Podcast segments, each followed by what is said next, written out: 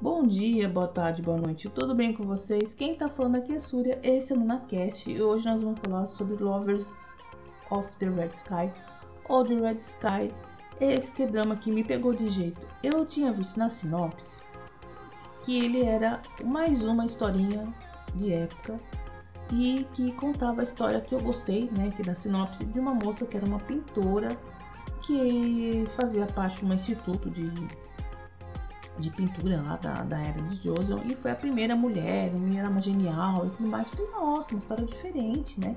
Então eu imaginei que fosse igual manga vermelha ou alguma coisa do tipo. E engano, é de fantasia e muito, mas muito legal. Eu me apaixonei pelos dois, os dois queridos protagonistas tiveram uma química incrível e pasmem, não é uma história com um príncipe, apesar de ter um príncipe na história ali, mas não é.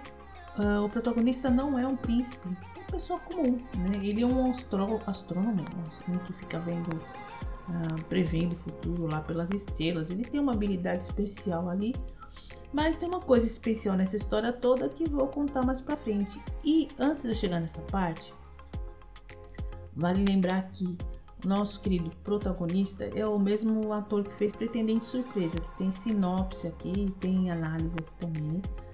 É, esse drama é muito divertido e ele estava excelente nessa história de 2021. E também tem a nossa Kim Young Jong, que ela é, eu também fiz uma análise aqui, Lovers in the Moonlight, que ela também fez um papel muito bom, ela é uma excelente atriz. Apesar que eu achei Lovers and Moonlight achei inferior a esse, da, esse daí. É, teve algumas coisinhas ali que eu achei que poderia ter melhorado, mas nada que prejudicou. Ai meu Deus, ficou ruim. Ah, só uma, uma análise simples e alguma coisa aqui. Esse aqui é muito superior com relação a alguns ganchos, mesmo que tenha algumas coisinhas ali que eu falei, opa, uma coisinha errada ali, ali, mas tudo bem. E a história dos príncipes eu vou contar lá no final, que é importantíssimo, mas é um spoiler assim muito alto. Então eu vou deixar para o final. Ah, falando em spoiler, atenção, gente. Essa resenha vai ser toda com spoiler. Por quê? Não é spoiler grave que vai estragar a tua experiência com a história, tá? Mas como a introdução uh, da trama é totalmente diferente do que está na sinopse espalhando por aí, então eu acho interessante frisar que é uma coisa diferente, então pode ser que estrague a surpresa de algumas pessoas. Então você faz o seguinte, chegando nessa parte aqui que eu já falei que é de fantasia, você vai lá, assiste, descobre toda aquela trama que sempre tem, né? Em fantasia sempre tem alguma coisa muito legal para se resolver. E depois você volta aqui e continua ouvindo dessa parte que eu vou soltar agora. Olha que legal. Bom, vamos lá. Primeiro, ela é uma pintora, sim. Ela reproduz os quadros, todo mundo tem, ela tem essa habilidade, né, de ficar copiando as coisas. E a história começa justamente desse ponto. Tem, como sempre, como toda história de fantasia, tem os predestinados, aquela coisa toda. Que foi que me pegou, né? Que eu fiquei surpresa, falei, opa, é de fantasia. E qualquer história tinha o ser do mal lá que ficava preso e ele se separou, enfim, aquela coisa toda de sempre, sempre tem um ser maligno, que ele é mal porque sim. E para poder prender, ele tomou o, o corpo de um dos reis e para poder tirar esse ser do mal lá de dentro do rei, eles fizeram um quadro reproduzindo a imagem dele e jogaram essa criatura do mal lá dentro. Só que na hora que ele ficou preso, ele falou assim: Eu vou voltar, me vingarei e tal. E durante esse período vocês vão ficar com seca, todo mundo vai passar fome. Aquelas coisas básicas de, de ser do mal. Então, alguns anos depois, a nossa querida Prota ela nasceu cega. Não que ela é cega, ela, era, ela tinha visão, mas devido à predestinação, ela ficou cega. E o pai dela estava envolvido ali nessa trama toda de pintar o quadro. Só que ele enlouqueceu. E aí que vem a história. Depois de alguns anos, quando ela era ainda menininha, ela encontrou o Aran, que tinha algumas amizades em comum com a família, e os dois tiveram uma amizade de criança, aquela coisinha meia, meia padrão. Só que o que, aconteceu? Para poder fazer a chuva voltar, o Aran foi oferecido em sacrifício. Só que tinha um ser elemental em forma de borboleta que colocou uma tatuagem na, na nuca dele para poder salvá-lo. E essa tatuagem fez com que, além dele não ser morto, ele foi jogado na água, tá, gente? Não tem violência nenhuma aí. Além dele não ser morto, aconteceu que o ser que estava no quadro, aquele ser do mal, acabou ficando junto com ele e ele acabou ficando cego. E aí que a história começa. E a nossa querida Prota, que anteriormente era cega, agora começou a enxergar. Esse ser do mal ficou lá dentro e esse, essa borboleta que estava na boca dele fazia com que ah, essa entidade não se manifestasse. Só que, devido a algumas coisas que vem a parte aí da história que eu não vou contar totalmente, os dois, claro, acabam se reencontrando. Então, em determinadas situações, cada vez que ele chega perto dela ou toca, ou a toca, essa entidade se manifesta e acaba fazendo aquela lambança. E a história prossegue até pela aventura que eles têm que fazer a reprodução do quadro de novo para tentar prender essa entidade lá dentro. Mas eu presto atenção nessa parte se tem do envolvimento, se você gosta dos personagens, se você se prende com a história, se os protagonistas estão sendo, estão sendo bem aproveitados e aquela coisa toda. E eu posso dizer que realmente tudo foi bem colocado.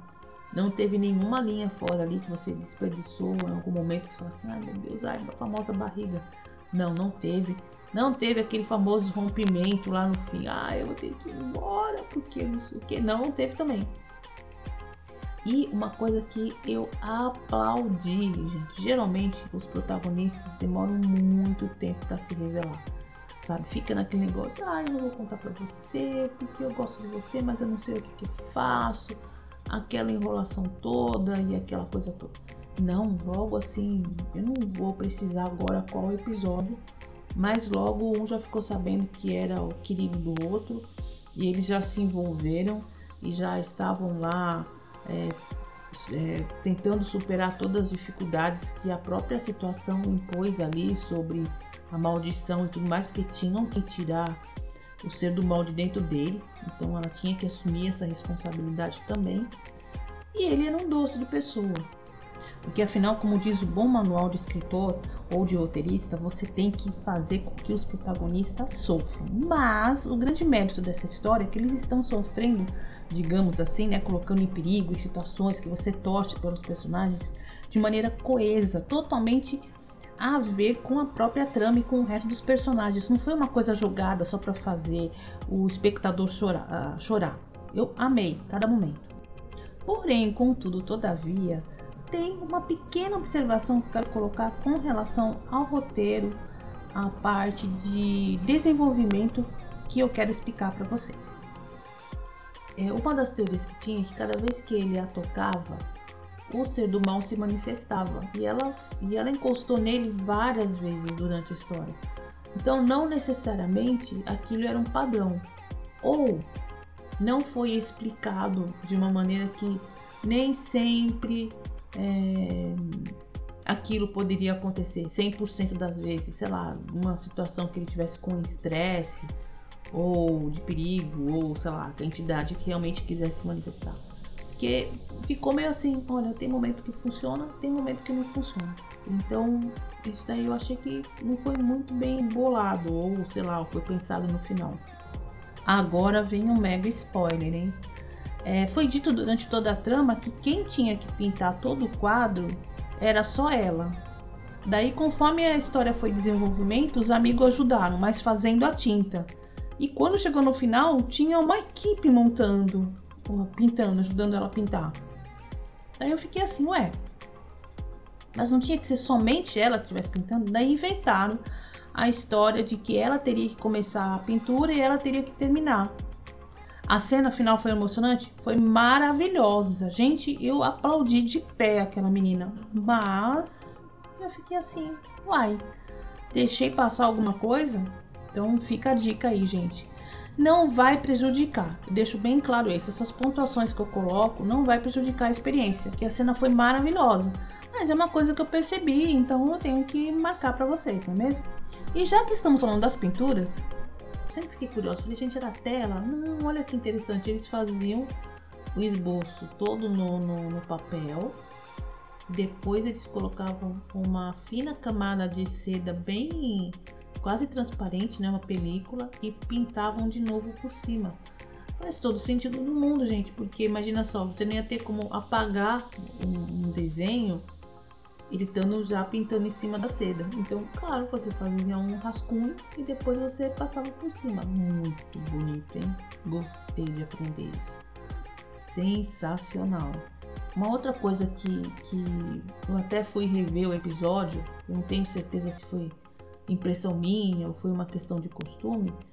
É, não sei se vocês repararam isso, mas me deu a impressão, isso daí é impressão, gente, eu vou frisar bem aqui que a lente de contato que nosso querido Hank Ossil usava no comecinho era um pouquinho mais vermelha e depois de um determinado ponto da, da, da série ele ficou um pouquinho mais cor de mel, não tão vermelha, vermelha, aquele vermelho vivo.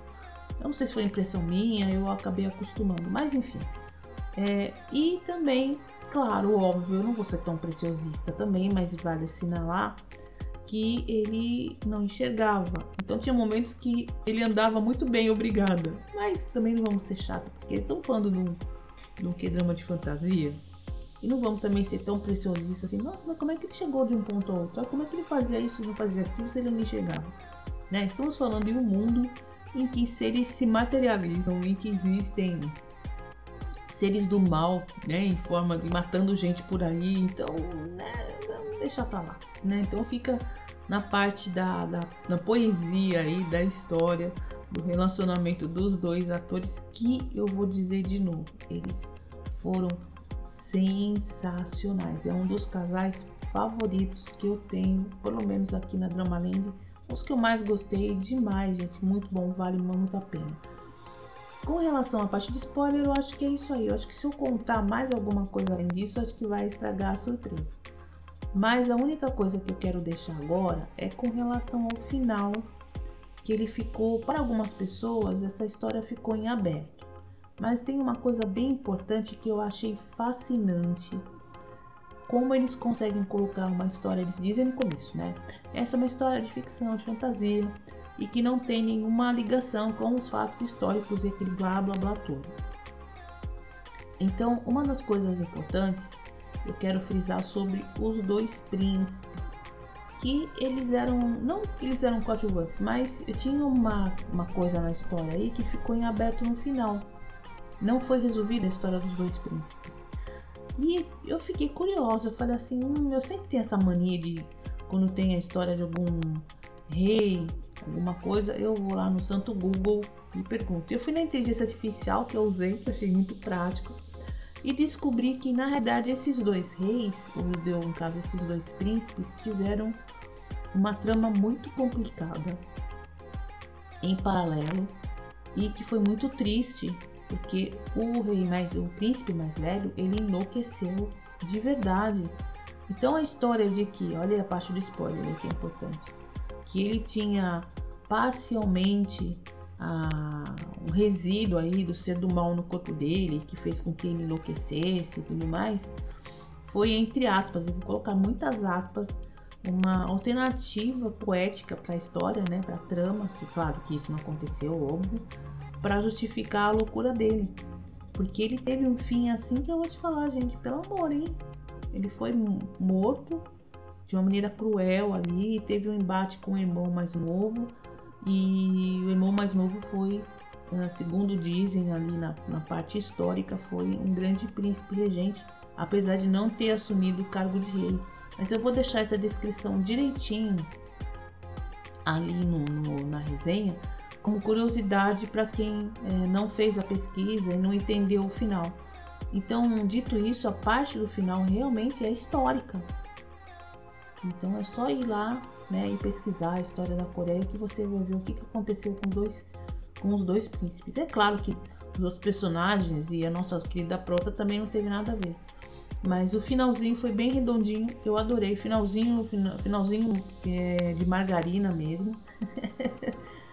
Tem um momento, esse também é um spoiler importante. Tem um momento em que esse ser do mal ele ataca várias pessoas na floresta E aparece uma um ser?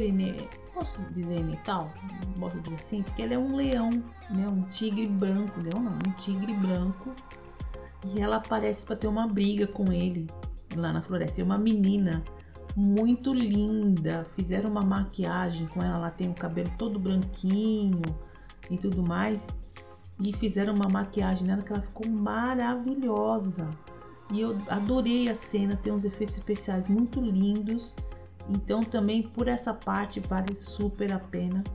Não é tão encantado quanto foi a Alquimia das Almas, todos vários momentos de, de encantamento, mas é uma história de fantasia. E eu recomendo demais. E não teve. Outra coisa que eu tenho que deixar curiosidade. Não teve nenhum ministro corrupto ali, não. A treta era toda com os príncipes mesmo. Então também é outra parte que eu gostei bastante de ver. Tá bom? Então é isso, gente. Lovers of the Red Sky. Eu amei e vou deixar o resto da resenha sem spoiler, claro aqui dentro do site Momento Que Drama. E se você quiser ouvir o resto, aqui no LunaCast, tá bom? Então, enfim, quem tá falando aqui é Súria, esse é o LunaCast dentro do momentoquedrama.com.br. Até a próxima. Tchau!